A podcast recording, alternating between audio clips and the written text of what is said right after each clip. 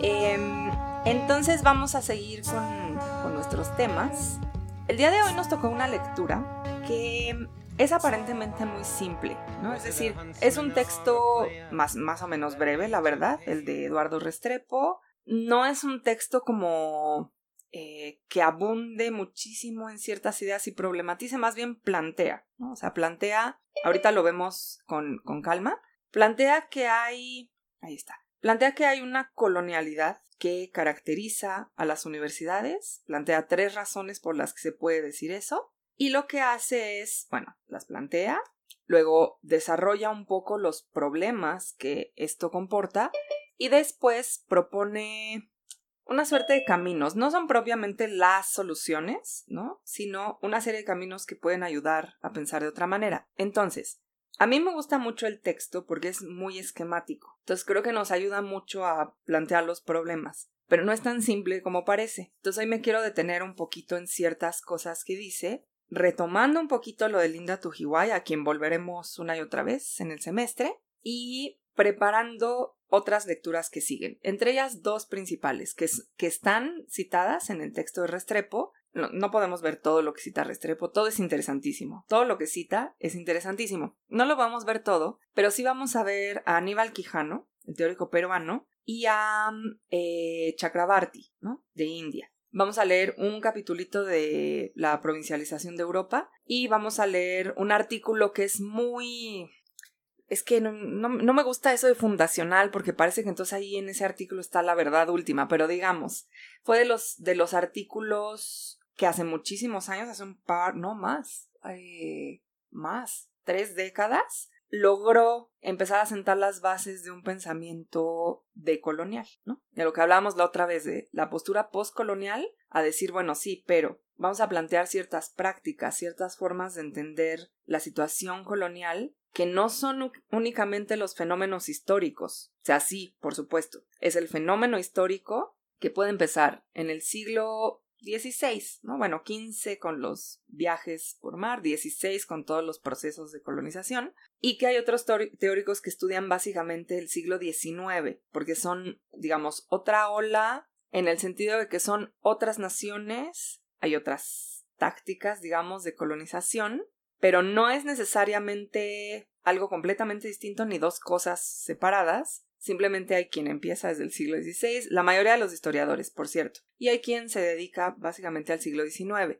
Y lo que los pensadores decoloniales van a decir es sí, muy bien, ¿no? O sea, hay que eh, comprender el fenómeno de la colonización, hay que empezar a cuestionar los, los, las acciones ético-políticas y epistemológicas que vienen de una mentalidad colonial hay que eh, empujar las luchas anticolonialistas, esto es lo que pasó en el, en el siglo, en la década de los 60, pero también hay que empezar a pensar de otra manera, ¿no? Y esa es la parte ya de decolonialidad. Entonces, Aníbal Quijano y Chakrabarti, Dipesh Chakrabarti, son dos de los pensadores clave. Chakrabarti está considerado como post, un pensador postcolonial, pero en realidad aporta un montón de cosas al pensamiento decolonial. No, no se torturen por el momento, no se torturen muchísimo con esta distinción, ¿no? Más adelante veremos cuál es su importancia, pero ahorita no se torturen mucho. Y Aníbal Quijano, fíjense, esto es muy interesante. Es uno de los pensadores más importantes del pensamiento decolonial, y sin embargo, si ustedes buscan, se van a encontrar con que es mucho más citado, ¿no? Como dice Rodríguez Freire, mucho más citado, mucho más leído, eh, Walter Miñolo, Walter Miñolo, ¿no? Entonces ahí, hay una cosa extraña. Luego les platico más sobre eso, pero es uno de los principales pensadores. Entonces, para prepararnos para esas lecturas que esas sí son más densas, me gusta empezar por este artículo de Restrepo que es un poco más esquemático, ¿no? Es así como muy resumido, dice, hay estas tres características, ¿no? Es, hay estas tres propuestas, contrapropuestas ante esas características y ya está. Entonces, lo que vamos a hacer hoy es bastante, creo yo, bastante sencillo y es revisar, revisar las, las, los factores que según Restrepo hacen de la universidad un lugar donde está inscrita la colonialidad y las estrategias que nos permitirían decolonizar la universidad, que es de lo que él está hablando, ¿no? Así se llama su artículo. Entonces, nada más para retomar un poquito, o sea, introducir el artículo y retomar un poquito de lo que ya habíamos visto, Recuerden que empezamos por esta reflexión acerca de qué, qué se nos pide, ¿no? En, en términos de una forma de trabajar, una forma de estudiar, una forma de hacer una vida profesional, ¿qué se nos pide en la universidad? Y una de las cosas que veíamos con Rodríguez Freire, muy al principio, era que hay un, una necesidad imperiosa de medir lo que hacemos, ¿no? A lo que llama el metrología, ya hablamos de los índices, de las publicaciones, etcétera, pero que no hay una reflexión acerca de cómo lo hacemos, cómo se hace eso, quién toma decisiones, si está bien que os las tomen, si debería tomarlas alguien más, cómo, de qué manera y sobre todo para qué y para quién, ¿no? El para quién, la última pregunta yo les decía, ese es muy importante. Y yo les, les comentaba, cuando nosotros hacemos nuestros trabajos finales, generalmente el para quién es el profe, ¿no? Porque pues estamos escribiendo para que nos lea el profe. Y en sentido práctico es cierto, estamos escribiendo para que nos lea el profe. Pero creo que en un sentido epistemológico serio que, habría que preguntarse para quién estoy escribiendo, ¿no? más allá del profe, no solamente eh, quien está dando la clase y me dijo tal cosa y creo que esto coincide y, y sí lo entendí, lo voy a poner en el trabajo y le va a gustar, ¿no? Sino para quién, para quién está ese texto. Piensen ustedes, esto no se los había dicho, pero empiecen a cavilar un poquito por ahí. Piensen ustedes que los textos académicos, en un sentido académico de la palabra académico muy, muy amplio, muy amplio, o sea, un texto que puede ser ay, no sé, la, la, retórica de Quintiliano, ¿no? Entendido como texto académico, es un texto que enseña, ¿no? Que pertenece a un gremio que sabe hacer ciertas cosas y enseña esas cosas, Nada más. Los textos académicos tienen, sí, ciertos lectores que son, digamos, el, el objetivo de ese texto, ¿no? O sea, ese texto se dirige hacia esos lectores, pero idealmente es un texto que, puesto que representa un conocimiento, estaría abierto a la lectura de quien sea, ¿no? O sea, tendría que ser un texto que alguien más, no necesariamente las tres personas especializadas que yo tengo en mente, sino alguien más, tendría que poder eh, no solo leer, sino antes de leerlo, poder acceder a ese texto, o sea, tener las herramientas para acceder a ese texto, luego leerlo, luego aprender algo de ese texto y luego tener una postura ante ese texto. O sea, son muchísimas cosas. Y en general, todas, todas estas cosas que comporta un texto académico eh, no, no se cumplen a cabalidad, ¿no? Eh, empezando por el acceso, que es muy restringido. Nosotros tenemos acceso porque la UNAM paga sus cuotas a estos grandes repositorios pero el acceso es muy restringido, ¿no? A los textos. O porque tenemos a nuestra compañera rusa cuyo nombre exacto, la suscripción a JSTOR, ¿no? O nuestra compañera rusa, cuyo nombre se me olvida ahorita, que fue la que creó, recuérdenme el nombre, SciHub. SciHub, que es esta plataforma donde tú puedes descargar textos que... Es ucraniana, ¿no? Ay, gracias, Mónica, ese es un gran error, ¿eh? Es, ucraniana. No, no, no no es Es muy probable, es muy probable. Sí, es más, ahorita voy a buscar el nombre porque no puede ser que no me acuerde yo en este momento de ese nombre que ha sido, además, no sé si ustedes saben esto, pero eh, ha sido perseguida, pues, ¿no? Por la justicia, por haber abierto, ¿no? La posibilidad de encontrar estos textos. Es Alexandra Elbakian, que miren, ese, ese apellido mm, es de Kazajistán. Sí, es que ese apellido es más como de, de cosa más hacia acá, Armenia y por el sur hacia acá. Entonces, eh, ay, muchas gracias, Ana Paula, ya lo había puesto ahí. Entonces, fíjense, o sea, ¿qué, qué clase de aparato jurídico institucional está detrás de que alguien como el Bakian esté sometido a juicios, pero al mismo tiempo se considere que ese conocimiento que está en esos repositorios sí es conocimiento universal, demostrado, eh, se me fue la palabra, perdón, con dictaminado, etcétera, ¿no? hay, un sistema ahí muy, muy peculiar. Entonces, eh, a raíz de esto, de reflexionar un poquito sobre las prácticas y en particular, ¿no? Muy concretamente sobre lo que estudian ustedes en Modernas, que son producciones literarias en lenguas romances yo les decía, bueno, ¿y qué, qué, qué relación tenemos con esas lenguas romances? Aparte de que nosotros hablamos una, ¿no? qué relación establecemos con esas lenguas, de dónde vienen, cómo es que no solo el proceso lingüístico es fascinante de cómo se volvieron lenguas romances, sino eh, cómo se llegaron a hablar en territorios tan amplios, ¿no? Y qué pasa con la producción propiamente literaria en esas lenguas, que entra dentro de lo que se considera literatura, más allá de la palabra canon, que es muy cuestionable, ¿no? ¿Qué, ¿Qué, se considera literatura en estas lenguas? ¿Qué no? ¿Desde dónde se lee? ¿Hacia dónde se lee?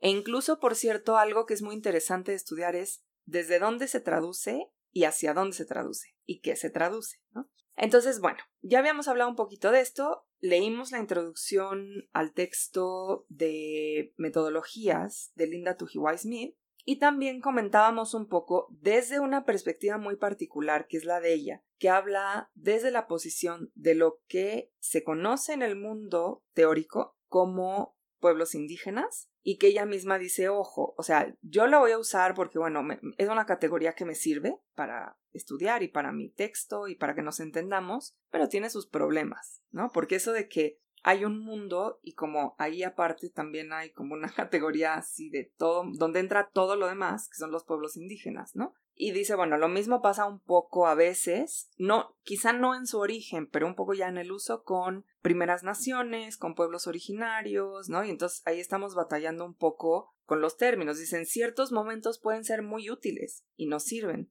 pero hay que entender los contextos para ver si ahí nos están sirviendo o no y cómo, ¿no? Entonces, ella habla desde esa perspectiva y, y, ustedes lo saben porque la primera oración de la introducción es eso, ¿no? Es desde el punto de vista de los pueblos indígenas, que es un punto de vista que yo voy a privilegiar, o sea, yo, Linda Tujiwai Smith, ¿no? Se habla de cuando se habla de investigación, la palabra investigación es una mala palabra. Y entonces empieza a explicar por qué. Y un poquito yo les decía, hay prácticas de la investigación que per se son prácticas válidas. Entonces, recolectar, clasificar, representar son prácticas válidas de la investigación. El problema que tenemos es que la investigación se ha dado de tal manera que se privilegia cierta, en primer lugar, ciertas características de lo, estudiado, ¿no? Mientras que no se toma en cuenta de dónde salió eso que se estudia, ¿no? Entonces, hacíamos alusión a Said y su texto sobre orientalismo, que les recomiendo ampliamente. Es un gran texto el de Said. Y por cierto, Said, entre otras cosas, además, es un autor muy legible. Es un autor que procura no caer en una oscuridad teórica así tremenda. Yo lo quiero mucho, pero Homi Baba sí cae en una oscuridad teórica a veces tremenda, ¿no? Es, un autor muy, muy complejo es así, ¿no? O sea, a mí me cae muy bien, lo quiero mucho, pero a veces sí me pregunto cuál es la necesidad de, de escribir de esa manera, ¿no? Son dos, dos polos, digamos, los dos están, eh, tienen las mismas preocupaciones, realmente son, están genuinamente preocupados por esto, pero Said es muy claro. Entonces, en ese sentido, el texto de orientalismo vale muchísimo la pena. Y retomamos la idea de orientalismo de Said tal como lo hace Linda Tujiwai Smith, porque decíamos pasa un poco lo que Said describe con el término orientalismo, que es una mirada europea que en primer lugar hace una división geográfica que a su vez es una división cultural y que es muy compleja, ¿no? Que es, bueno, no muy compleja, que es muy tramposa, porque es todo lo que está más allá de Europa, hacia el sur, en África, hacia el este por el Medio Oriente y un poco también hacia, hacia arriba, ¿no? Ya hacia Mongolia, todo esto, pero más todavía al oriente, todo eso es oriente, todo, ¿no? Entonces, un marroquí y un vietnamita de alguna manera pertenecen a un bloque. Y Said dice como que, ¿qué, qué los une, no? O sea, no entiendo cuál es la categoría que nos permite decir estas dos personas, estas dos lenguas, estas dos culturas, estas dos formaciones en cuanto a humanos que tiene, pertenecen a una unidad, porque yo no veo esa unidad por ningún lado, ¿no? Entonces, hacen esta división geográfica cultural, pero además es, luego hacen una jerarquización de lo que estudian en esa supuesta unidad geográfico-cultural. Y veamos que lo que estudian es primordialmente el pasado. Entonces, el pasado de eso que llaman Oriente tiene valor en cuanto antecedente de Europa. Entonces, ¿cómo llegamos a la civilización griega? Ah, pues estudiando Mesopotamia. Fíjense en sus programas de estudio, ¿no? De, o sea, de la prepa, pues, de la secundaria. Mesopotamia, lugar donde se juntan dos ríos, ¿no? Y entonces nos hablan de los sigurats y los asirios y los sumerios, que no tiene nada malo, por cierto, qué bueno que nos hablen de eso, Pero entonces hay como una línea que después va hacia Egipto, ¿no? Bueno, primero, perdón, antes que nada, agricultura y escritura, ¿no? O sea, primero hay sistemas agrarios y escritura. Y entonces Mesopotamia. Y entonces hay una línea que nos lleva a Egipto. Y entonces de Egipto hay una línea que nos sube, o sea, es como una U, y nos sube otra vez, pero esta vez hacia Grecia. Y ahí ya empieza la civilización europea, que además es muy curioso porque si ustedes ven las políticas de Europa Central respecto de Grecia a lo largo de la historia, particularmente de la historia moderna, o sea, siglo XVIII, XIX, XX,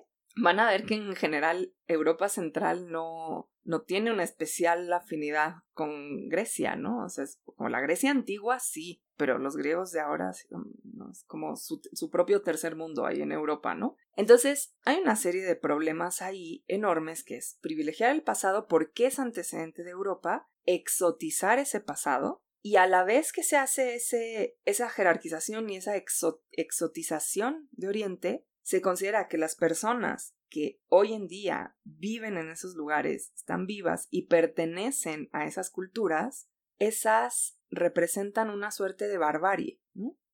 No, no son, o sea, no, no es el antiguo Egipto, no es la antigua Grecia, son estas personas cuyos países son un desastre, porque claramente esas personas son un desastre, ¿no? Sin tomar en cuenta toda la historia que hay detrás de cómo Europa se apropió de ciertas cosas, de cómo hubo una historia de jerarquización, ¿no? Entonces, lo que Said plantea le sirve a Linda Tujiwai Smith para decir, bueno, hay algo parecido en lo que nos pasa a nosotros. O sea, si investigación es una mala palabra, se debe a que nos llama mucho la atención que desde los centros de investigación cause tanta fascinación las producciones culturales, las lenguas, las costumbres de una serie de grupos humanos, pero no esos grupos humanos per se. Entonces, es como si estos centros de investigación fueran estudiaran estas cosas que les fascinan tanto y que está bien, o sea, está bien que les fascinen, pero luego se retiraran pensando que eso es separable de las personas que mantienen esto vivo e incluso lo representan y se los devuelven ya representado por ellos, ¿no? O sea, se los devuelven con su mirada.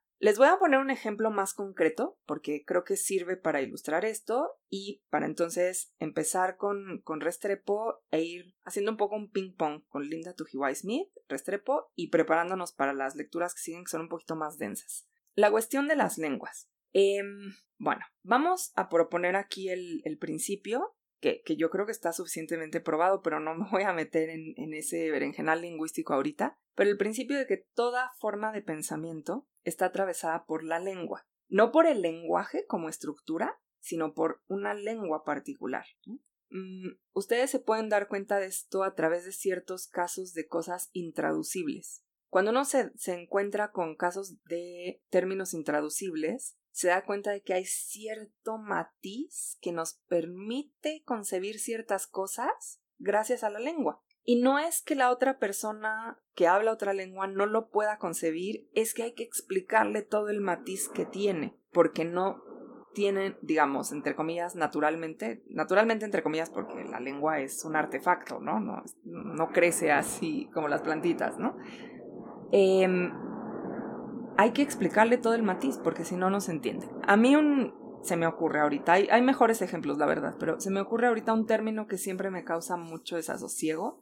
En inglés es o, ¿no? Tener esta, se los voy a escribir, eh, tener esta sensación que es a la vez fascinación, cierto temor y cierto respeto. Pero eso lo tienes en una palabra. Y de hecho, cuando dicen awful, ¿no? Es, o sea, está lleno de o, ¿no? Entonces es un, un sentimiento muy complejo y a la hora que lo quieres traducir es difícil, es difícil, hay que darle el matiz de, bueno, sí es temor, pero no es temor porque nada más tengas miedo, es temor porque es algo tan, que le tienes tanta reverencia que entonces te da ese cierto temor, ¿no? Entonces es una relación más complicada.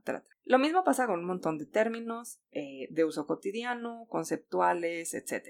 Entonces, si ustedes piensan eh, cómo las, las maneras de recibir, de percibir reflexionar y representar el mundo dependen de las lenguas, pues empezamos a entender la importancia de que haya ciertas lenguas que se manejan de cierta manera. Pero las políticas lingüísticas en general han sido muy reduccionistas en la modernidad. De hecho, si ustedes revisan, por ejemplo, autores como Benedict Anderson, Benedict Anderson es un, teórico, digamos, de la ciencia política, que tiene un texto fascinante que se llama Comunidades Imaginadas. Y las comunidades imaginadas son las naciones. Y su premisa es que las naciones no existen. No hay tal cosa como una nación. Lo que hay es la producción cultural de una comunidad que imaginamos como comunidad, pero que no está en ningún lado. Y dedica todo su texto, y su texto es fascinante porque parte de una pregunta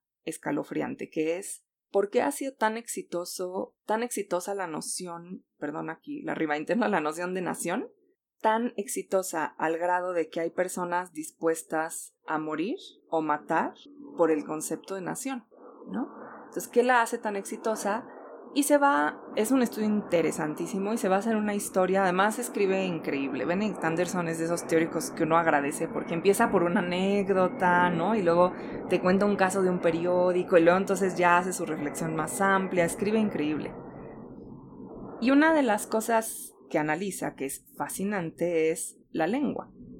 ¿Cómo es que llegamos a pensar que hay lenguas que pertenecen a los estados nación, ¿no? O sea, al estado que la considera una lengua oficial y a la nación que engloba ese estado. ¿Cómo llegamos a esa idea? Y básicamente lo que descubre era que era una cuestión burocrática. O sea, que la burocracia del Estado se beneficiaba de que hubiera una lengua. Y entonces poco a poco esa eficiencia estatal se fue traduciendo en una serie de políticas educativas y culturales. Y esas políticas educativas y culturales lo que hacían era privilegiar como medio de identidad la lengua. Entonces, tú hablas esta lengua como parte de ese complejo entramado de la comunidad imaginada, ¿no? Eh, antes de que me siga, porque si no luego sigo hablando, eh, Mónica, dime.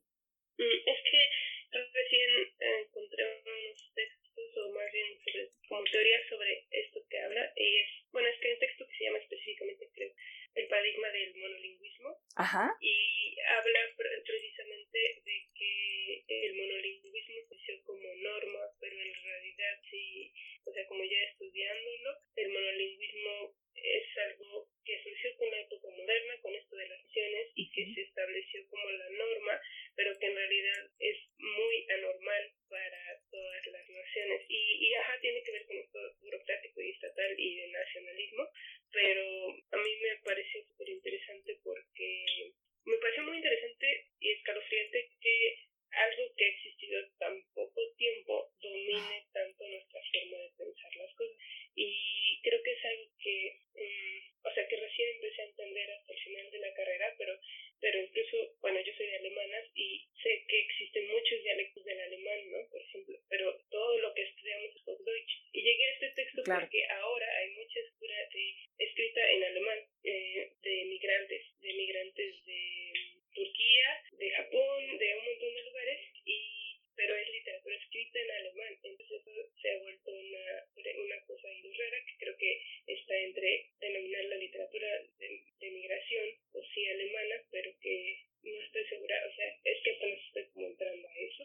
Entonces, ya solo era como eso de que existe, bueno, un autor que es, ay, Justin, bueno, ahorita busco el nombre del escribo, pero es el que, la, creo que es un autor, plantea esto del paradigma del monolingüismo y es como para salirse de ese paradigma y darnos cuenta de que en realidad siempre lo, lo que ha existido o ha prevalecido más ha sido el multilingüismo y ya. Gracias, Mónica. Sí, sí, de hecho, dame un segundito. Ya te vi, Sofía, nomás dame un segundito para comentar esto y nos pasamos contigo. Eh, hay un.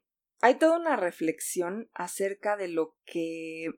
A ver, en, en, en muchos estratos distintos, ¿no? De lo que significa hablar una sola lengua, que va desde el estrato propiamente casi neurobiológico, ¿no? Unos, unos, estudios muy especializados acerca de cómo se configuran las conexiones cuando hablas una lengua, hasta el estrato, obviamente, político-social, de producción cultural, etc. Y una de las cosas muy interesantes es que, por ejemplo, les, les voy a poner un, un ejemplo que creo que a ustedes les resulta como más cercano. La práctica de la escritura, o sea, escribir, lo que llamamos ¿no? Es que escribí una cosa, ¿no? Escribí una cosita, ¿me la lees? ¿No? Así, o no sé, un texto que escribimos apasionadamente y lo guardamos en el cajón. Esa práctica, ¿no? De la escritura, durante muchísimos siglos no tuvo distinciones claras, es decir, que alguien escribiera, ¿no? Si alguien dice, ah, sí, Juanito escribe, Y nosotros casi automáticamente lo relacionamos con la escritura creativa bajo la figura del autor. El autor aquí en su sentido más amable, ¿no? O sea, no piensen así como, ah, sí, claro, esa figura tiránica del autor. No, no, un autor creativo, simplemente, quedémonos ahí. Y esa práctica durante muchos siglos no tuvo esa connotación, o sea, escribir era también comentar un texto, ¿no? Comentar al margen un texto, eso era también escribir. Traducir un texto también era escribir. Em, la imitación, digamos, sí, imitación de textos era también escribir y no había estas distinciones, ¿no? Y en este juego de la, de la producción textual, una de las cosas que también se jugaba era el multilingüismo. O sea, no necesariamente era eh, fulanito de tal tiene un desempeño increíble del español. Miren, hay un ejemplo muy claro en, la lengua española, que es eh, Lesama Lima, José Lesama Lima. A José Lesama Lima eh, que si ustedes lo lean, procuren, procuren un día leerlo, porque Lesama Lima es increíble. Pero procuren no empezar por su novela famosa, que es Paradiso, porque si ustedes empiezan a leer Paradiso, les juro que a la quinta página van a decir, ¿qué, qué es esto, no? Pero empiecen por otras cosas de Lesama Lima. Lesama Lima le corregían constantemente la plana. O sea, los, los mismos escritores ya consagrados en América Latina constantemente le corregían la plana y lo consideraban un escritor menor que no entendían muy bien qué estaba haciendo, por qué se quería meter ahí o. Y claro, es que resulta que lo que estaba haciendo era, por un lado, un juego barroquísimo, y la palabra es esa, o sea, es barroco, con la lengua, pero segundo, también estaba rescatando toda una terminología que no era culta, para nada era culta.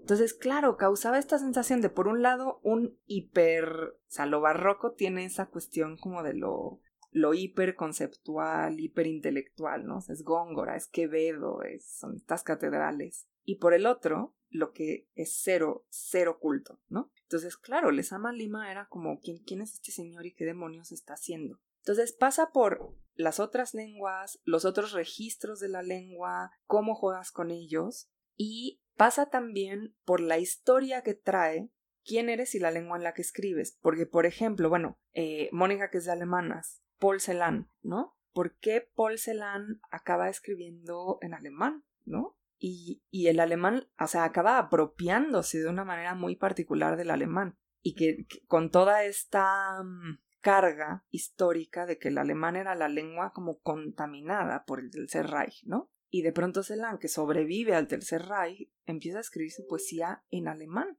Y uno dice, ¿qué está haciendo? Y es muy interesante ver cómo se la apropia, ¿no? O sea, dice, no es mi lengua, es una lengua además en la que yo sobreviví porque eh, él estuvo internado en campos de concentración. Se la apropia y escribe, entonces algo pasa en esa lengua, ¿no? No, no en el alemán así, en el Hochdeutsch, ¿no? Sino en el poema de Celan. Algo pasa. Entonces, hay toda una serie de intercambios. O, por ejemplo, algo que dice, y a eso vamos a llegar, Yasnaya Aguilar, que es, bueno, claro, es que actualmente se piensa que las lenguas indígenas son como una especie de ornamento cultural, ¿no?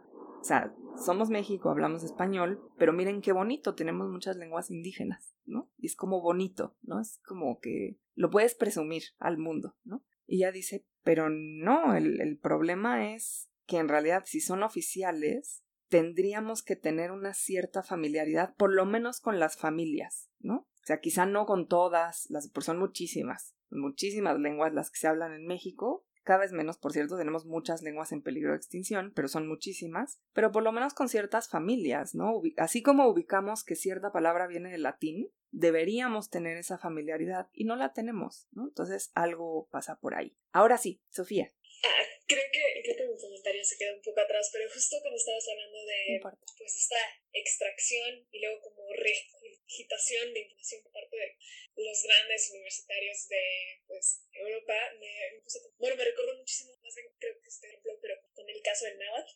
que justo mi, mi profesor nos estaba contando que en su época se enseñaba náhuatl clásico, ¿no? Y era lo único que se enseñaba. Y justo todas estos como pensadores grandes del náhuatl en México, José León Portillo, lo que estudiaban era náhuatl clásico, ¿no? Pero estudiaban náhuatl clásico a partir de los náhuatl que aún, que aún había, ¿no? Estudiaban con los náhuatl que aún había y luego estudiaban el náhuatl clásico ya como de los códices, ¿no? Y luego Lo mismo pasa con los también, pero como que en el caso específico de, de Portilla, como que esta idea de, de que tener la de pasar, estudiar esta lengua, ¿no? Los hablantes, y luego por el clásico, y luego ir a decirle a otras personas que hablan otras variantes que hablan náhuatl, o sea, porque eso es lo que hay muchísimas, o sea, es un, es un, es una, es un personaje complicado, ¿no? Que tiene muchísimas conferencias donde dice como, no, pues los náhuatl de la Huasteca Veracruzana hablan pésimo náhuatl, qué vergüenza, ¿no? Y es como, horrible. Y pasa igual con los académicos que vienen y estudian náhuatl dos meses y traducen las variantes vivas al náhuatl clásico. Y es como, ¿a quién ayuda eso? Y como que luego le enseñan a las personas que ya hablan náhuatl, que hablan náhuatl desde siempre, cómo sería su lengua si estuviera en clásico. No hay muchísimas variantes que nada tienen que ver con el clásico, que existían antes de que estuviera Tenochtitlán, ¿no? Que crecieron en espacios diferentes y que se desarrollaron de Es, lo mismo, o sea, nadie nunca iría a Inglaterra decirles como, ay, no, su inglés está mal porque si no hablaba Chaucer, ¿no? O sea,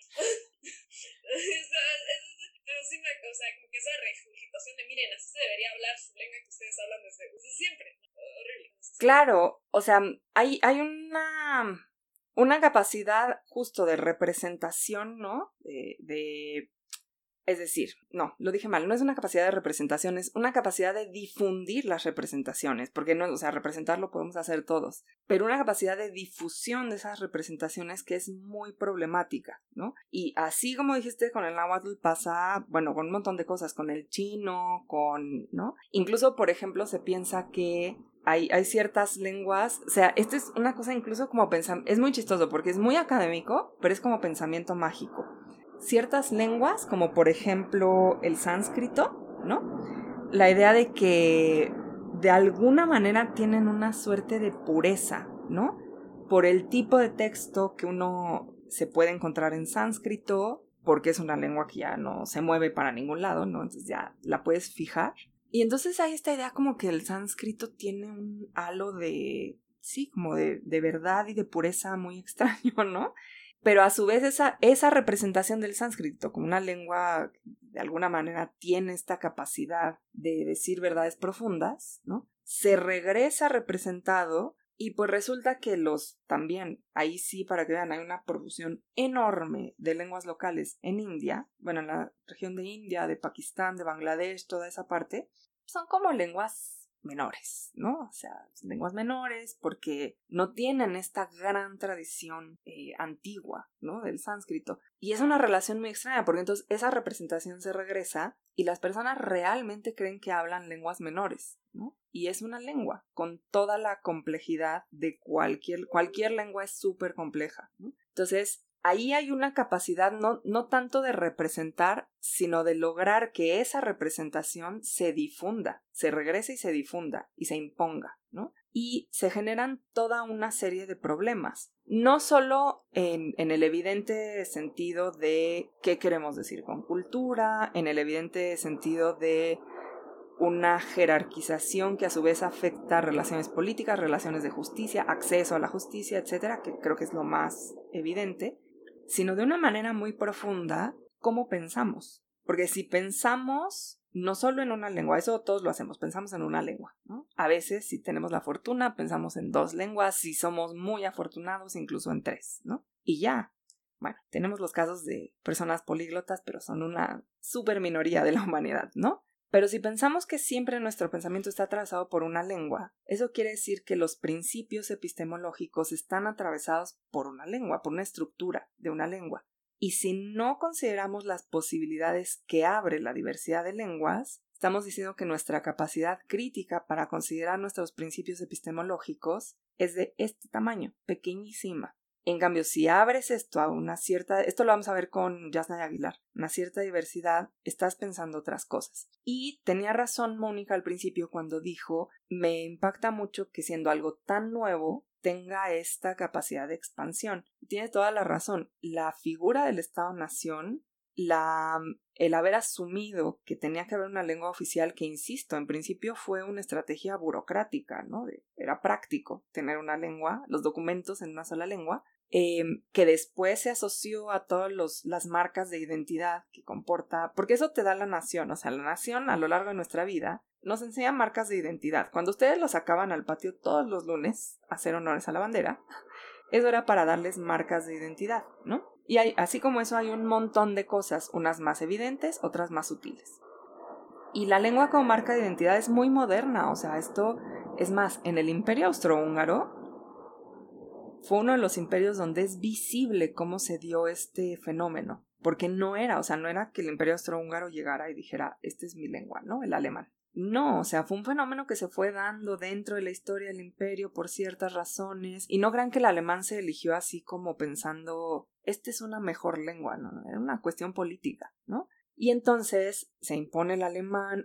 hay, por cierto, hay, hay una gran, gran tensión con quienes hablan las lenguas magiares, o sea, porque no, no están contentos, ¿no? Entonces, es un proceso mediante el cual se privilegian ciertas lenguas como parte de una cierta identidad, pero sobre todo donde esas lenguas son mm, ellas mismas, como, como lo que decía Sofía ahora, son esquematizadas de tal manera que ciertos patrones de pensamiento se, se naturalizan. Se dice, es que esta es la forma correcta de pensar.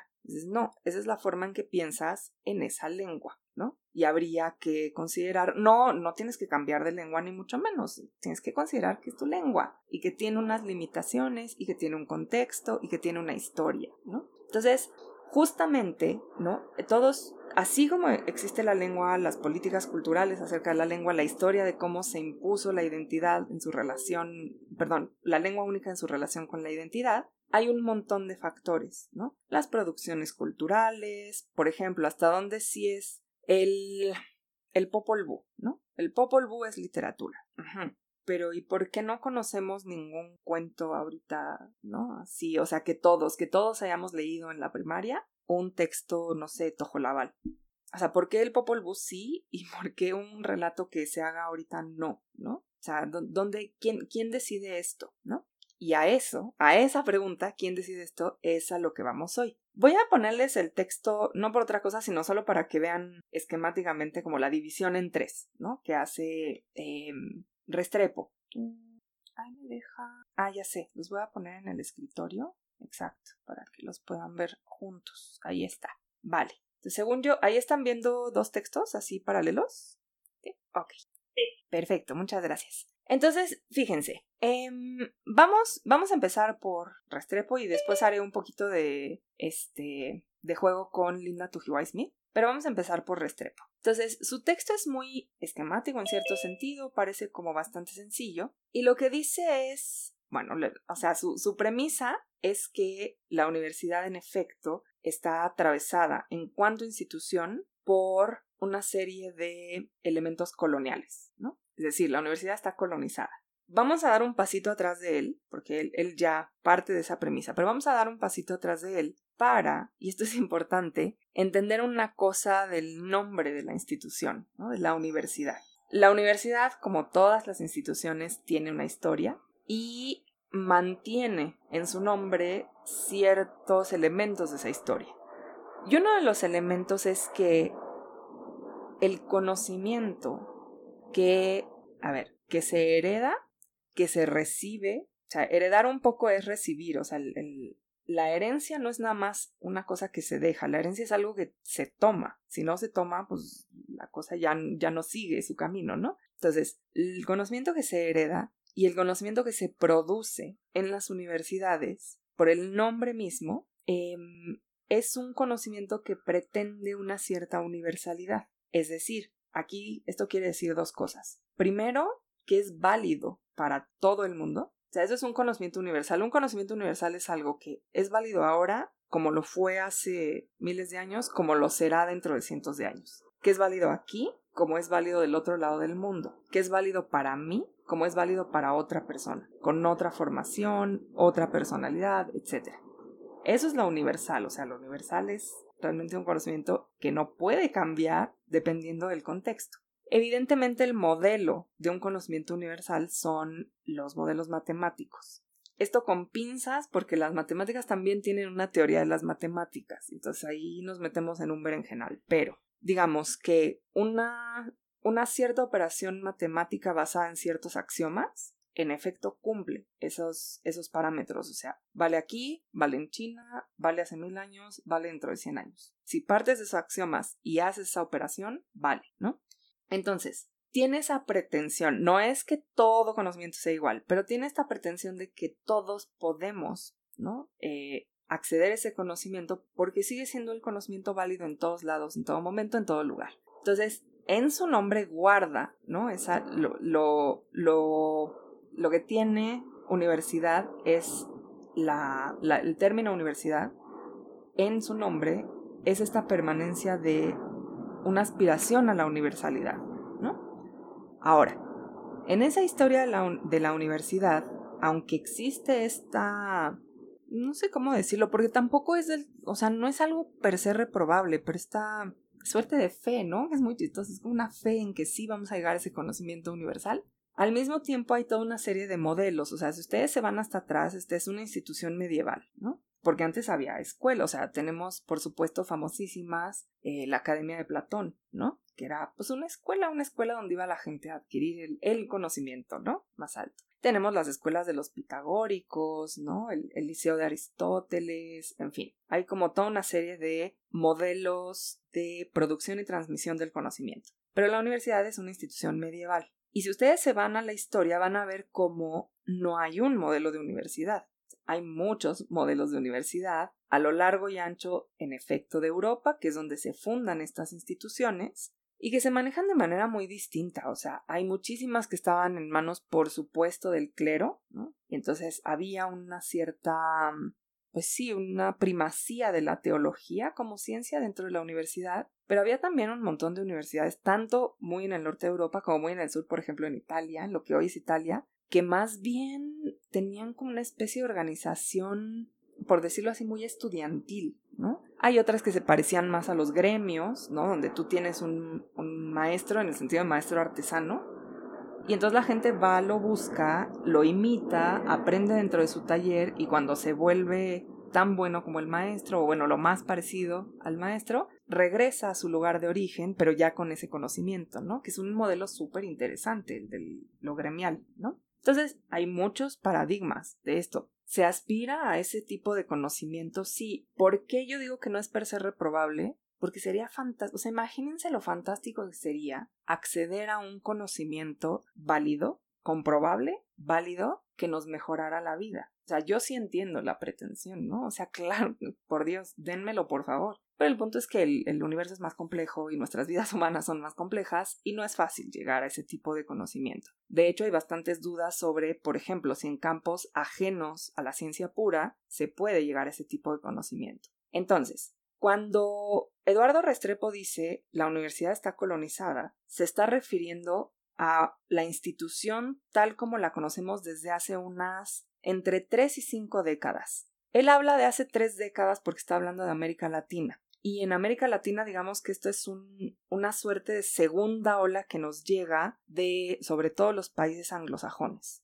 También del norte de Europa, ¿eh? o sea, Francia, Alemania, pero sobre todo de los países anglosajones. Entonces, allá empieza antes, acá en América Latina empieza un poquito después, entonces entre tres y cinco décadas. Y la institución como la conocemos desde hace entre 3 y 5 décadas, es una institución que tiende a ciertos modelos, insisto, de recepción y producción y difusión del conocimiento que son muy específicos. Y esos modelos, es lo que dice Eduardo Restrepo, son lo que le dan, le, le marcan estos elementos colonizados de la universidad, ¿no? Entonces, lo que él hace bueno, aquí estoy, me, voy a bajar un poquito. Esta es la introducción, ¿no? Donde él habla como de estas eh, triadas, ¿no? Dice, hay tres elementos que marcan que la universidad está colonizada. Uno es la tendencia a pensar que el conocimiento son los sistemas científicos, ¿no?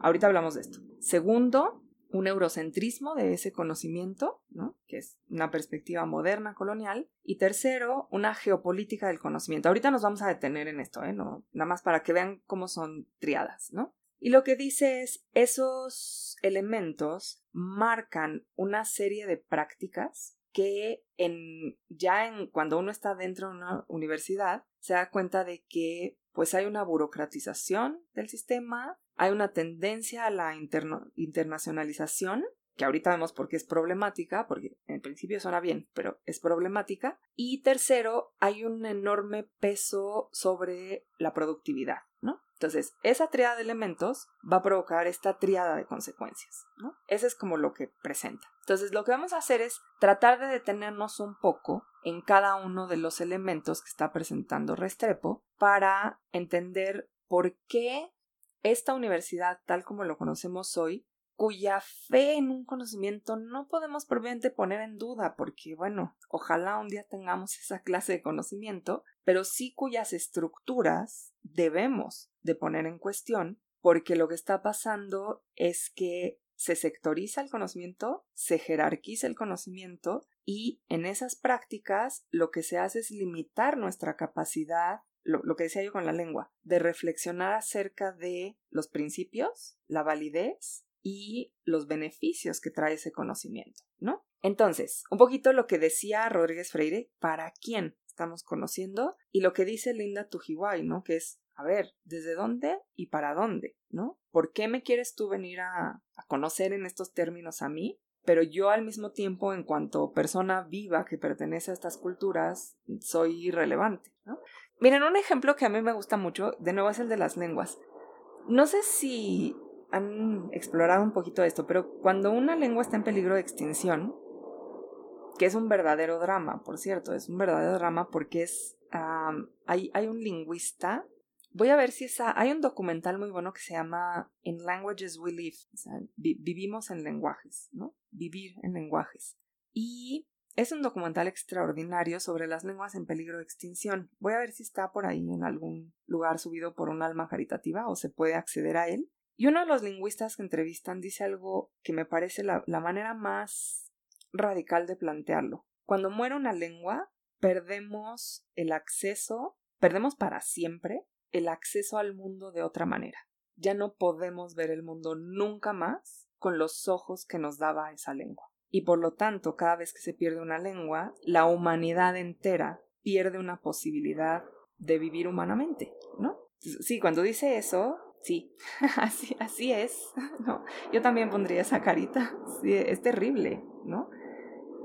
Entonces, em, cuando uno lo, piensa de esta manera, otra vez, haciendo como una analogía, ¿no? De, es decir, tomamos el ejemplo de la lengua, pero esto es más amplio. O sea, se puede ver en, en varios factores que no son nada más la lengua, ¿no?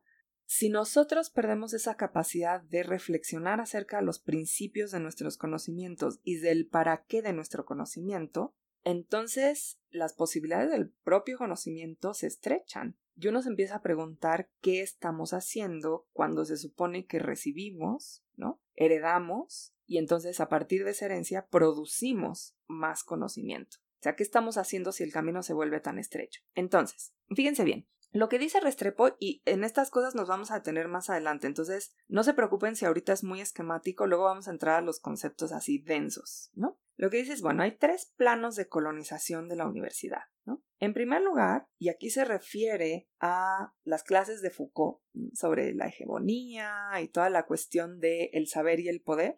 Si quieren, les subo ese texto así al final de todas las lecturas en Padlet, por ahí lo debo de tener, todas las conferencias de Foucault. Em, el primer plano es, a partir de una lectura de Foucault, el privilegio del sistema científico. Les voy a hacer estas acotaciones una y otra vez, tal como las hace Restrepo, porque son bien importantes. Esta crítica al privilegio del sistema científico no pasa de ninguna manera por una descalificación de la ciencia. Ojo ahí, ¿no? No es la ciencia no sirve, no hagamos ciencia, no le hagamos caso a la ciencia, eso no es. La cuestión es que la ciencia, ese conocimiento que llamamos conocimiento científico, ocurre en un contexto se produce en un contexto y se difunde en un contexto.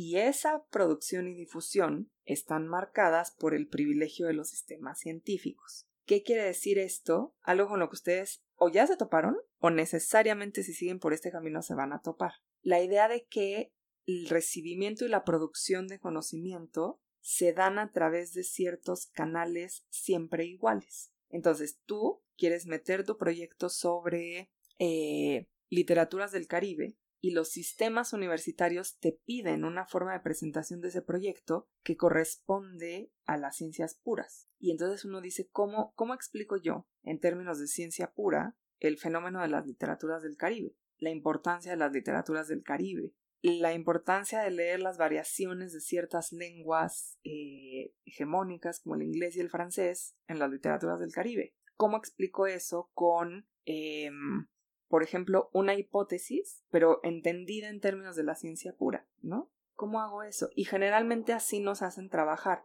En los últimos años, pero muy recientemente, muy, muy recientemente, en los últimos años, por ejemplo, con ACID sí se ha abierto un poquito más a que los planteamientos que vienen de parte de artes, humanidades y ciencias sociales tienen ciertas variantes y no pueden estar pidiendo todo conforme a los lineamientos de matemáticas, física, astronomía, biología, química, etc.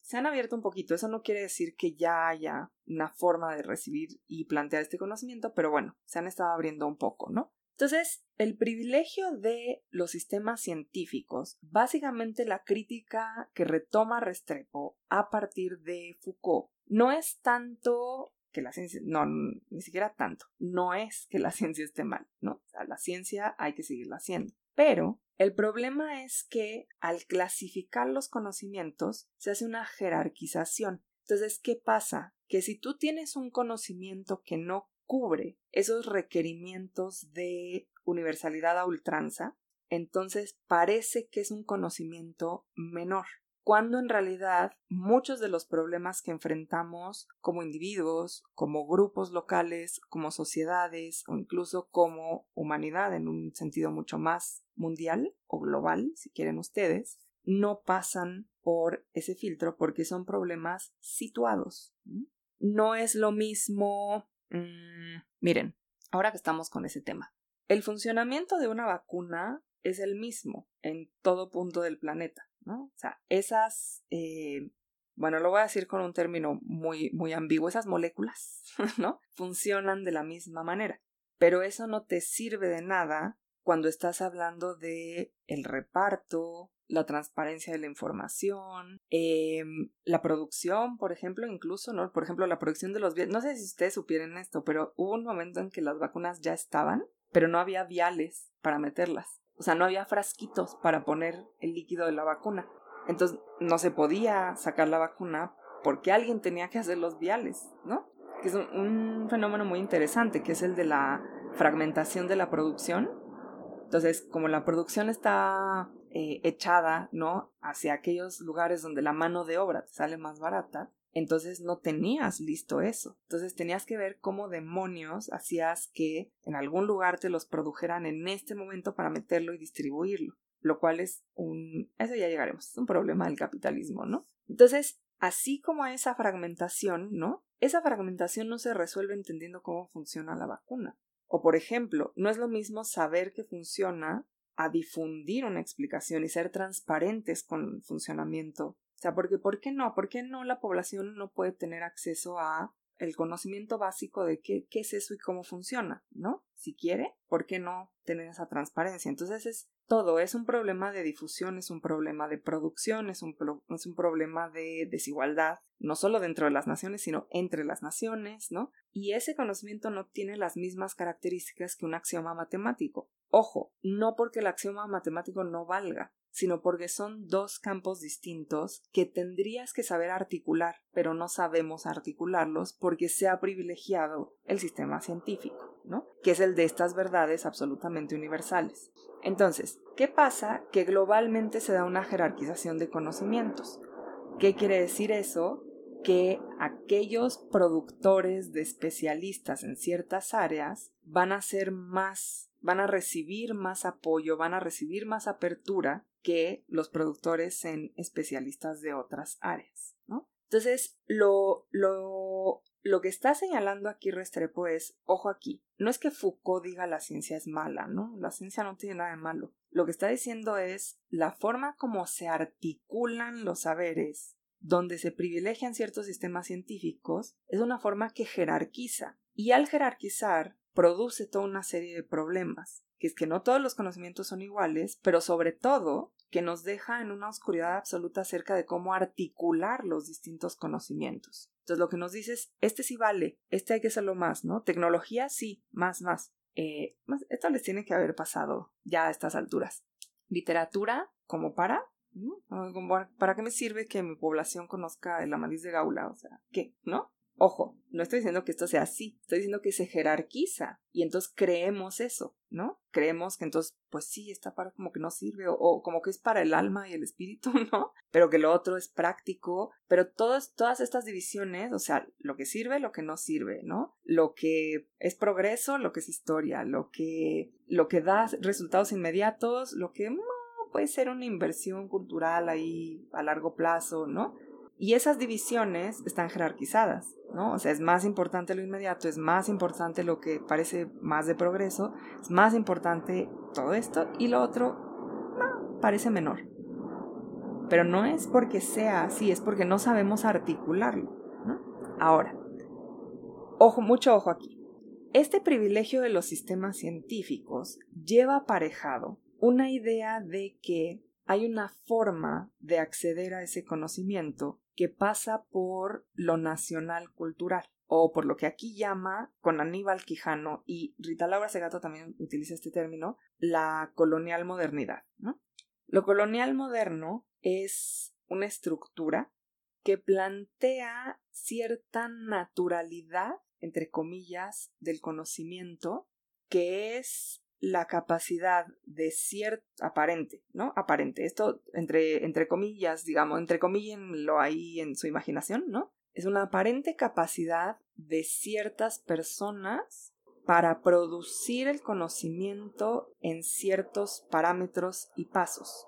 Esos parámetros y pasos básicamente son los del método científico, entendido desde la ciencia pura, y los centros que han privilegiado esa forma de conocimiento son principalmente europeos y del mundo anglosajón, es decir, Europa y Estados Unidos, ¿no? A mí siempre me da mucha risa que dejan ahí como volando a Canadá. En realidad Canadá estaría ahí con Estados Unidos, ¿no? Europa, Estados Unidos y Canadá. Y lo importante aquí es que se vuelve esta idea de que si tú provienes de esos centros del saber o bien te adecuas completamente en forma de hablar, en forma de pensar, incluso en formas de presentarte a ti mismo a esos centros del poder, entonces claro que produces conocimiento, porque conoces, ¿no? Eh, perdón la redundancia, porque sabes cuáles son los pasos, cuáles son las formas de adquirir y reproducir el conocimiento.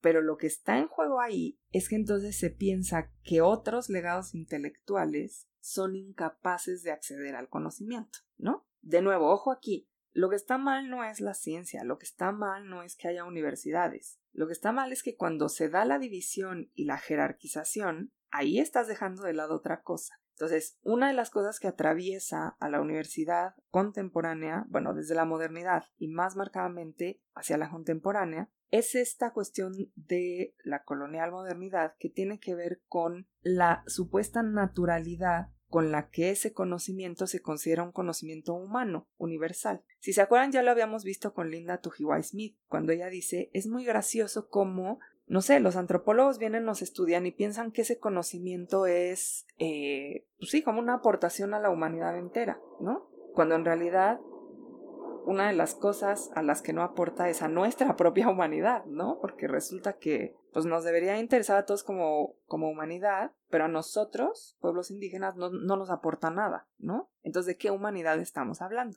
Lo que está diciendo Restrepo aquí, y lo veremos con Aníbal Quijano, es que este fenómeno de naturalizar ciertas formas de adquirir conocimiento en ciertos centros de producción del conocimiento, básicamente está atravesado por una racialización del conocimiento.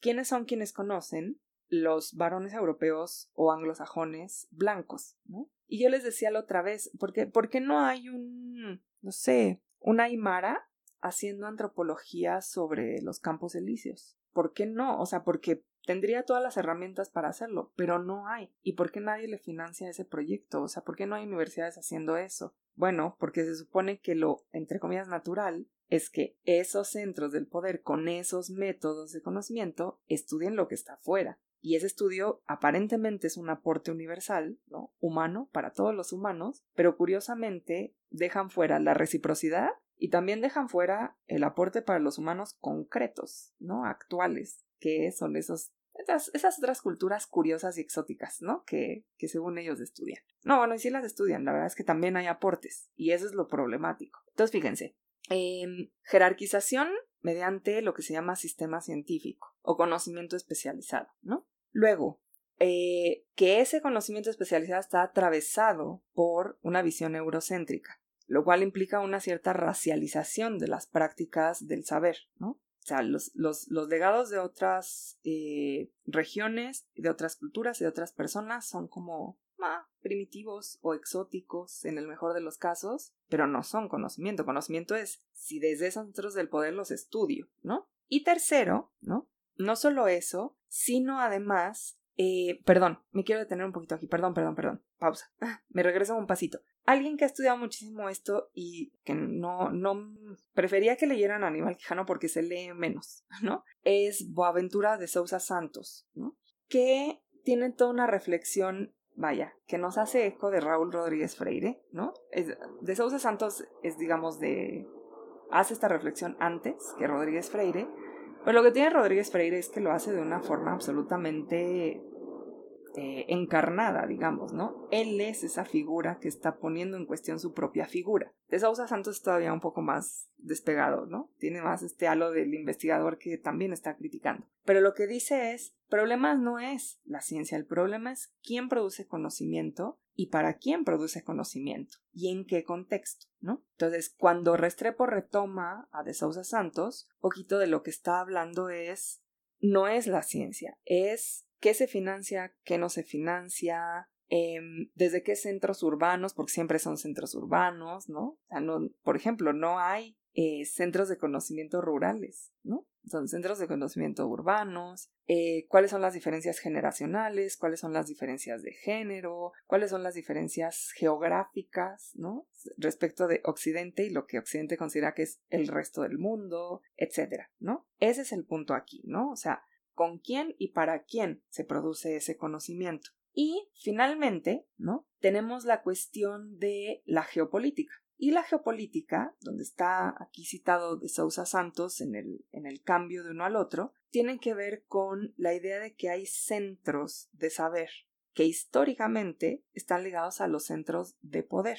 De nuevo, ojo aquí, no significa que entonces todo saber es simplemente una forma de poder. O sea, hacer estas equivalencias, ¿no? Hay un problema con la jerarquización del sistema científico. Ah, la ciencia es mala. No, no, no, no, o sea, no es lo mismo, ¿no? O los centros de saber históricamente coinciden con los centros de poder. Ah, claro, entonces todo conocimiento es una forma de poder. No, o sea, esas totalizaciones no nos sirven justo para tener una capacidad más crítica, más cuidadosa de pensamiento. A lo que se refiere la geopolítica del conocimiento es a que hay una descorporización, desencarnación de el conocimiento en la medida en que solo, sí y solo si tú adoptas todas las formas de los centros de conocimiento, eres aceptado como un productor del conocimiento. Y si no, entonces jerárquicamente quedas fuera, quedas en una periferia, quedas en, si no sé, en un margen que es como pues sí, los saberes tradicionales, las cuestiones exóticas, ¿no? Lo local, pero no prácticas del conocimiento.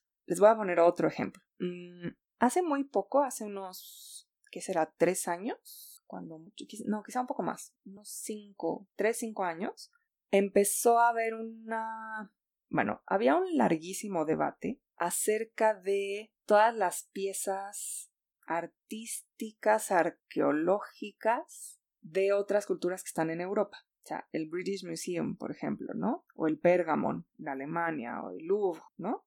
¿Y a quién pertenece eso? ¿A quién pertenecen esas, esas piezas de historia, ¿no? Esos pedazos concretos de la historia de la humanidad. Y bueno, uno de los debates más fuertes es de Bélgica y Francia con respecto de una serie de piezas africanas. Es uno de los debates más fuertes. Y hace el debate es viejo, y hace unos tres o cinco años, ciertos, bueno, primero ciertos sectores eh, de la burocracia cultural de estos países, empezaron a decir, bueno, habría que pensar en una forma de devolver estas piezas, ¿no? Y más tarde, en Bélgica no, en Francia sí, Macron, cuando subió al poder, dijo, me parece una gran idea, vamos a devolverle el arte de África a África, ¿no? Y bueno, se armó un San Quintín, ¿no? Porque había como varios, bueno, hay varios problemas concretos así puntuales, que es, uno, ¿a dónde lo llevas? Porque la forma como está configurada África en estados nacionales hoy no es la forma como estaba configurada de otra manera por otros grupos que funcionan de otra manera cuando esas piezas fueron extraídas. Entonces, ¿de quién son esas piezas? ¿Es de Nigeria o es de Sudáfrica?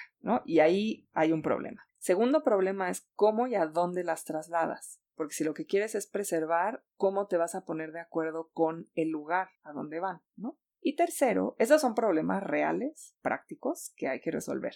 Pero tercero, existía un, debate muy perverso, que era la idea de que si Europa los había tomado, había sido porque solo Europa se dio cuenta de su valor y solo Europa podía preservarlos. Entonces, fíjense ahí cómo hay una suerte de interés auténtico, ¿no? Por una pieza de la historia de la humanidad, que a su vez está pervertido en la idea de que solo cierto centro de producción del conocimiento, que coincide con un centro del poder, se dio cuenta del valor de esa pieza. O sea, ahí hay algo muy extraño, ¿no? Y entonces se armó un debate, y el debate más fuerte y más de veras desgarrador fue en Bélgica. Bélgica, ustedes saben, en esta repartición que se hizo Europa de África a finales del siglo XIX, se quedó con el llamado Congo belga, donde fue muy probablemente una de las primeras naciones europeas que implementó políticas genocidas. Tal, tal cual Leopoldo II implementó una serie de políticas genocidas en el Congo,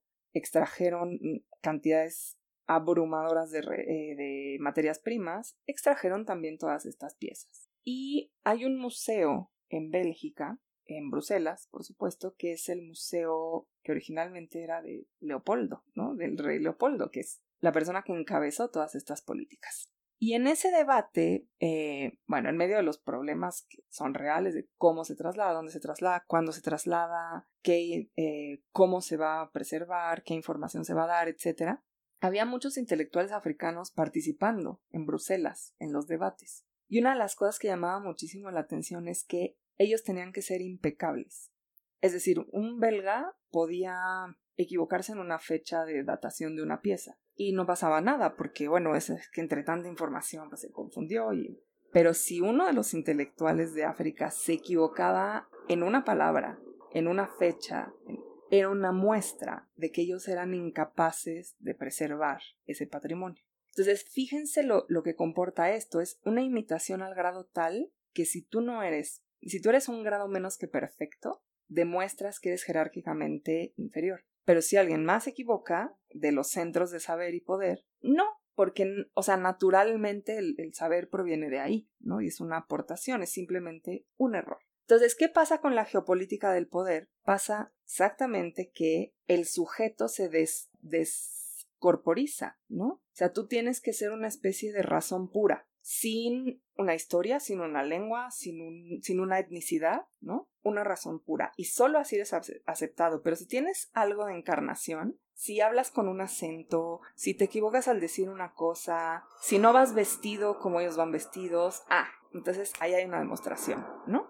Entonces fíjense en estas tres eh, eh, elementos que está señalando Restrepo, ¿no? Por un lado, la cuestión de ciertos procedimientos. Es que no quiero decir método porque luego piensan que entonces también el método es malo, pero no, el método per se no es malo. Ciertos procedimientos que son los del sistema científico. Por otro lado, un eurocentrismo que está atravesado por la racialización y por otro lado, una geopolítica que implica que los centros de poder coinciden con los centros de saber. Y eso no tiene que ser necesariamente así. Entonces, ¿qué propone Restrepo? Y vamos a volver a esto al inicio de la siguiente clase. Lo que propone ¿no? es, ante el privilegio del sistema científico, tal como lo hace Foucault, recorrer a las genealogías. La genealogía no es sino la historización del conocimiento. Y esto es muy importante, esto está yo creo que en todos los pensadores del poscolonialismo y está atravesado en pensadores como muy, ¿cómo decirlo? eh, muy radicales y a la vez centrales. Es un poco paradójico esto, pero Derrida, por ejemplo. Derrida, que es un consentido de la Academia Francesa, ¿no? Y que sin embargo es esta figura así como marginal y que aboga siempre por la historización de los conceptos. Una y otra vez nos dice hay que historizar los conceptos. Si no los historizas, se vuelven elementos de dominación. Historiza los conceptos, ¿no? Entonces, recurrir a las genealogías, historizar los conceptos. O lo que Restrepo aquí llama muy bonito con Foucault, interrupción genealógica, ¿no? Segundo lugar, o sea, después de la interrupción genealógica, que ojo, ¿eh? el mismo Restrepo dice no es para echar por tierra la ciencia, es para entender que la ciencia ocurre, ha ocurrido y ocurrirá en un contexto y tenemos que prestar atención a eso. Entonces, interrupción genealógica. En segundo lugar, descentrar el monoculturalismo, es decir, ¿qué quiere decir esto? La cuestión de las lenguas, de la traducción, de la producción y apropiación del conocimiento, ¿no? ¿Dónde se enseña? ¿En qué lengua se enseña? ¿Cómo se enseña? ¿Cómo se publica? Eh, lo que decía mm, Rodríguez Freire acerca de las políticas editoriales. ¿Quién decide que se publica? ¿no? Entonces, ¿por qué no puedo yo leer juntos? No, no en una materia aparte que es como... Y entonces tenemos esta materia exótica de, sé, las este, literaturas centroafricanas, ¿no? La dejamos ahí en una optativa exótica que alguna vez alguien da, ¿no? No, ¿por qué no forman parte del plan de estudios al mismo tiempo em, un Poloster y un Gugiwationgo juntos, en el mismo sílabus, en el mismo programa, ¿no? ¿Por qué no está hecho eso así? ¿No? ¿Por qué hay un centro y una periferia? Porque hay una cosa que parece natural y otra que es más ornamental, ¿no? Entonces, em, hacer una crítica al, al, monoculturalismo, ¿no? Y finalmente, y esto lo vamos a ver con Chakrabarti, es muy bonito, hacer un ejercicio de provincializar Europa. ¿Qué quiere decir esto? Desnaturalizar que hay una teleología, perdón aquí por el terminajo, es un terminajo filosófico que quiere decir que un desarrollo tiene una tendencia lineal como una suerte de destino, ¿no? Esto lo ven mucho en cuando nos hablan de prehistoria e historia, ¿no? Entonces, la prehistoria de alguna manera son seres humanos, pero son seres humanos así como, como muy, como muy brutos, ¿no? O sea, seres prehistóricos, muy brutos. Pero después empiezan a sembrar, empiezan a escribir y se refinan, ¿no? Y esta es una narrativa teleológica, es así como, claro, el ser humano, bueno, pues ahí estaba un poco mal, un poco bruto, pero fue avanzando sembró, escribió y se refinó. Y luego además eh, filosofó, ¿no? En Grecia. Y entonces de, de, la filosofía se fue a los imperios, en, en, Roma, en la Edad Media, ¿no? Y de los imperios se fue al conocimiento científico, en la modernidad, bueno, renacimiento, modernidad. El conocimiento científico le permitió industrializarse. Y entonces vino la industrialización y la gran época del capitalismo, ¿no? Y entonces nos lo cuentan como si fuera un avance necesario, es decir, porque así estaba como escrito en el cosmos, ¿no? Lo que nos dice el conocimiento, el propio conocimiento nos dice, no, no hay nada necesario ahí, ¿no? Entonces, dejemos de pensar que hay una necesidad en que los centros de saber coinciden con los centros de poder, desnaturalicemos esa narrativa y empecemos a pensar, a historizar Europa como el lugar provinciano que es, ¿no? Kant, que es un filósofo que yo quiero mucho, es un gran filósofo, pero es, es un filósofo provinciano, es un filósofo que solo hablaba, ¿no? Que solo escribía en alemán, no solo hablaba, hablaba latín y otras lenguas, pero que solo escribía en alemán y que desde su trabajo en alemán en el siglo XVIII, finales del siglo XVIII, pretendía tener un acceso a un conocimiento eterno y universal, ¿no? Y pues no, era un señor que pensaba en alemán en el contexto de Prusia, ¿no? Y hay que entenderlo en ese contexto. Fíjense qué cambio es, o sea, considerar, tenemos que leer a Kant porque sienta las bases de la epistemología moderna, a decir, mira, qué interesante, Kant se difundió mucho, y era un pensador de la época de Prusia, ¿no? Cuando estaba el emperador Guillermo, y tiene estas propuestas hechas desde la estructura de la lengua alemana. ¿Qué dirá? Hay una enorme diferencia entre lo uno y lo otro, ¿no? Y lo que pretende la provincialización de Europa es darnos esta, esta mirada activa donde decimos, fíjense lo que está diciendo, la curiosidad es nuestra. O sea, sí, sí, sí recibimos conocimiento de esos centros de saber porque han sido privilegiados, porque han recibido un montón de financiación que, por cierto, viene de prácticas coloniales, ¿no? Y, y han producido conocimiento y es conocimiento que vale la pena pero aún así está situado, aún así está en un contexto, aún así está en una lengua. Entonces, no se trata de recibir ese conocimiento como la, la, palabra última y decir, ah, pues yo lo necesito saber porque de otra forma no formo parte de, ese, de esos centros de saber, sino, qué curioso, ¿qué hacen ustedes en esos centros de saber? Yo también tengo curiosidad, yo también puedo hacerles preguntas, yo también puedo analizarlos, yo también puedo mirar su contexto y decirles, ah, sí, pero tú porque estás situado de esta manera, ¿no? Y el cambio es radical, ¿no? Entonces lo que está proponiendo son estas tres estrategias para algo que a mí me gusta mucho como lo pone, que es cambiar los términos de la conversación. O sea, el saber no es lo que llega desde esos centros, el saber es la curiosidad que nosotros podemos tener y la capacidad de mirar el contexto y de preguntarnos con quién y para quién ese conocimiento. Y la curiosidad es nuestra, ¿no? Entonces, ojo con eso ahí. ¿Hasta aquí vamos bien? ¿Sí? ¿Seguros, seguras? Creo que me... Bueno, no me queda tan claro la diferencia de colonizar y lo de la interrupción genealógica. O sea, es que pienso que lo mismo. Bueno, a ver, la decolonización sería un, una estrategia general. O sea, acuérdense que decolonizar no es como borrar así el pasado colonial. Eso no lo podemos hacer. O sea, ya no hay manera. Una, una de las cosas en las que básicamente todos los eh, conocimientos están de acuerdo es que no podemos tener una máquina del tiempo, regresarnos y cambiar, ¿no? Pero de lo que sí se trata es no solo de criticar el pensamiento colonial, sino de decir, es un poquito lo que hace Homie Baba, decir, ah, sí, tomo tu conocimiento, dámelo. Nada más que yo voy a plantear mi posición y mis formas de producción de conocimiento, no tal cual tú me dices, sino desde donde yo estoy, ¿no? Entonces, esa, digamos, sería una estrategia muy general, muy, muy, muy general, lo que Homie Baba, Baba llama la audacia, ¿no? Del colonizado, que es decir, sí, sí, cómo no, dame tu lengua, dame tus libros, dame tu conocimiento, y yo te contesto qué pienso al respecto. Esa otra parte, yo te contesto qué pienso al respecto, es la que ya al, ¿no? al centro de saber no le gusta. Esa es una estrategia general de decolonización. Ahora, perdón, no una estrategia, un objetivo general, la decolonización. Dentro de ese objetivo general, una estrategia es historizar los conceptos que heredamos.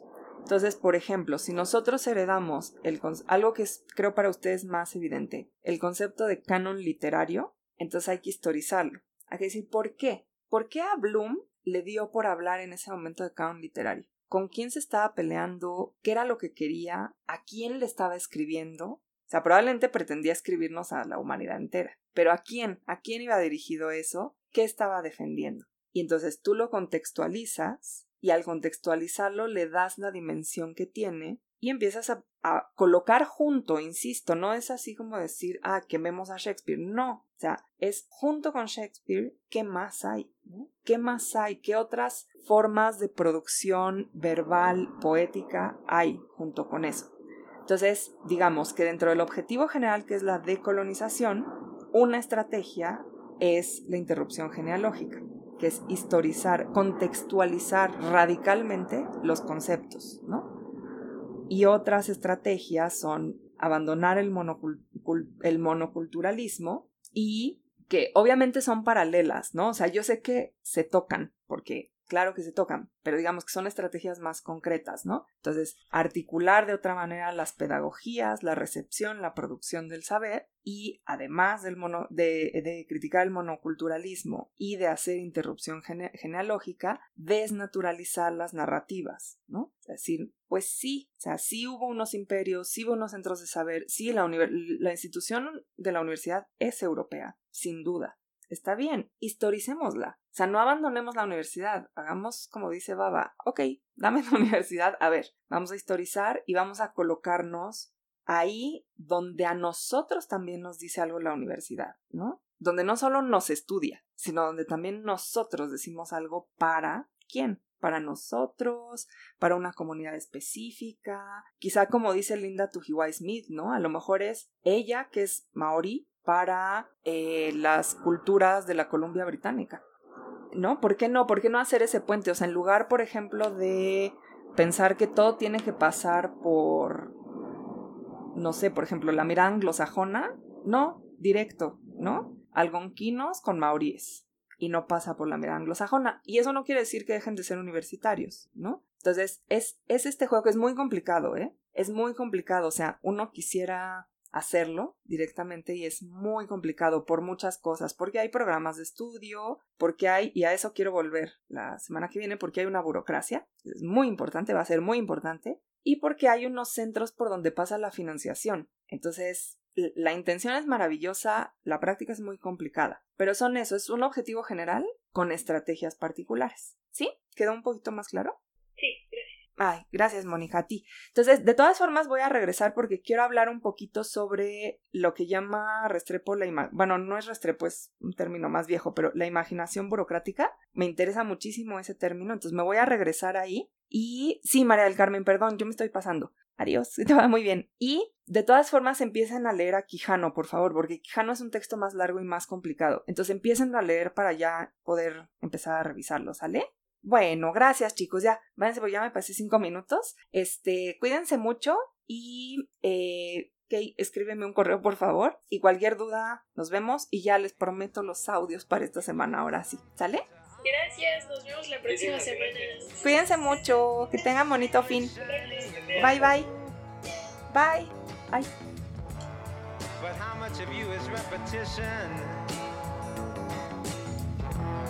That she didn't whisper to him too?